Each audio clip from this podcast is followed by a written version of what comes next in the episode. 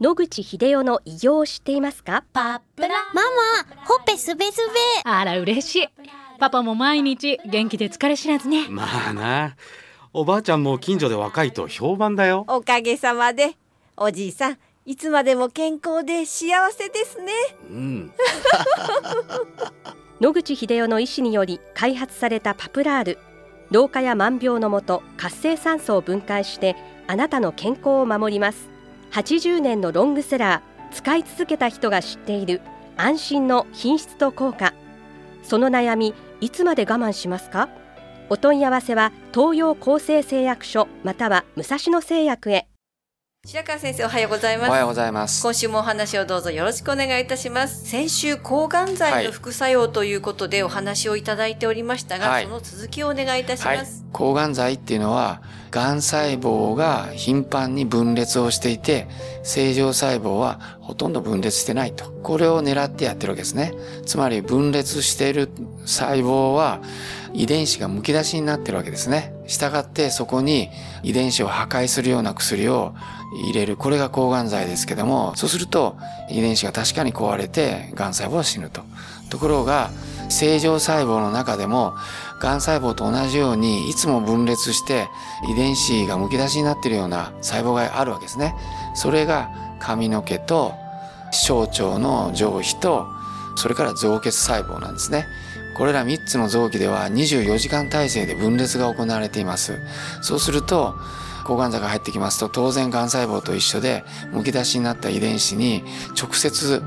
抗がん剤がかかりますので破壊されて造血細胞の場合は造血できなくなる。それから髪の毛の場合は髪の毛がボロボロになって抜けてしまう。それからもう一つの最後の小腸ですね。小腸もどんどんどんどん脱落して吸収できなくなって下痢便をしたりどんどんどんどん痩せていくという事態が起こります。これが抗がん剤の最大の副作用になっています。ですので、三大治療は各々ありますけれども、メリットもありますけれども、副作用も非常に大きいということを皆さん知っていただかなければいけないと思います。はい、抗がん剤でも新薬がいっぱい出てきて、はい、副作用が少ないものがあると聞きますが、はい、分子標的薬といってですね、今は昔の抗がん剤は今言ったように分裂しているのががん細胞だけなのでそれを叩くと。いうコンセプトだったんですね。ところが残念ながら今言ったように正常細胞でも24時間分裂しているものがいるから副作用が全面出てしまうと。で分子標的薬はがん細胞だけに使われている経路があってそれをブロックすることでがん細胞の成長発育転移を防ぐと。そういうことで使われています。確かによく効くものもあります。例えばグリベックというお薬あってこれは慢性骨髄性白血病というものに使われているわけです。で、私たちが医者になった30年前は慢性骨髄性白血病っていうのも死の病気で何を使っても絶対助からないと恐れられた病気だったんですけど今はこのグリベックのおかげでほぼ100%死なずに済むというところまで来たわけです。ところがこのグリベックってめちゃくちゃ高いお薬で保険が効かない時70万とか80万だったんですね。しかもこの病気のターゲットが年金生活者のお年寄りなわけです。そうするととても払える額ではなくて途中で辞める人が続発してですね辞めると実は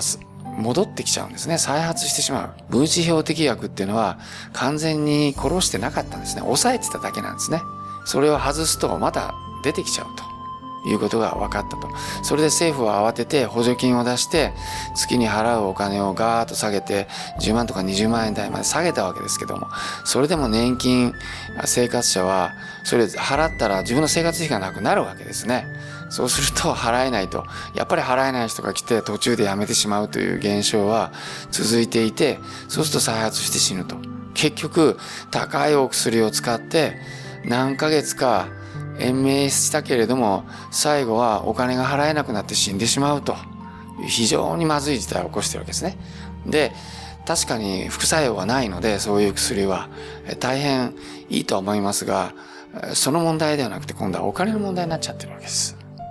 ですので、そこをどうするか。そうすると国が援助するしかない。そうするとまた医療費を押し上げるというジレンマに陥っちゃうわけですね。ですので、もういい加減にこういう悪循環を断ち切らないとまずいと思います。つまり、非常に安いコストで癌を倒せるというものをどっかから探してきて、それで予防や治療をする。しかも、なっちゃったらこういうことになるので、やはり癌にならないように、どうやって予防したらいいか、そのコストを安くするためにはどうしたらいいかっていう話をそろそろきちんと真面目にやらないと、これどんどん40兆が50兆、50兆が60兆になってくると、もう国家予算の半分以上があの医療費に使われるという異常事態になってしまいますのでね。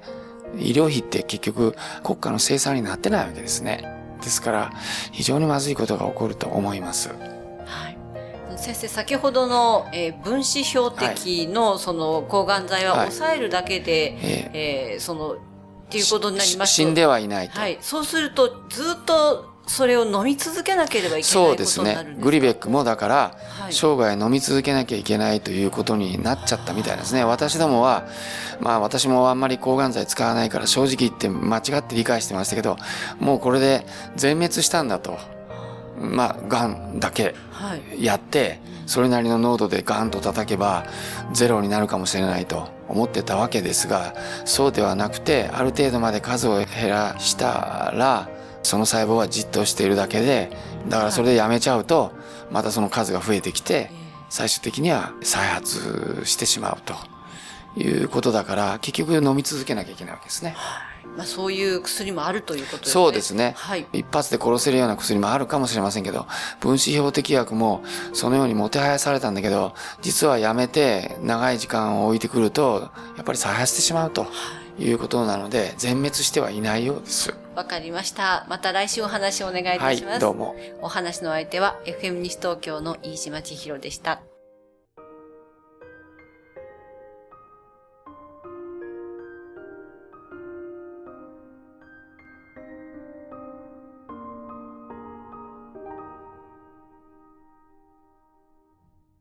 日々進化するがん治療。免疫療法とか遺伝子療法とかって受けられるんです諦めない。独自の治療法を提案。難病って言われてるんです一人一人に合わせた希望の治療を。銀座に誕生。末期がん専門。遺伝子免疫クリニック。お問い合わせご予約は03-3538-3566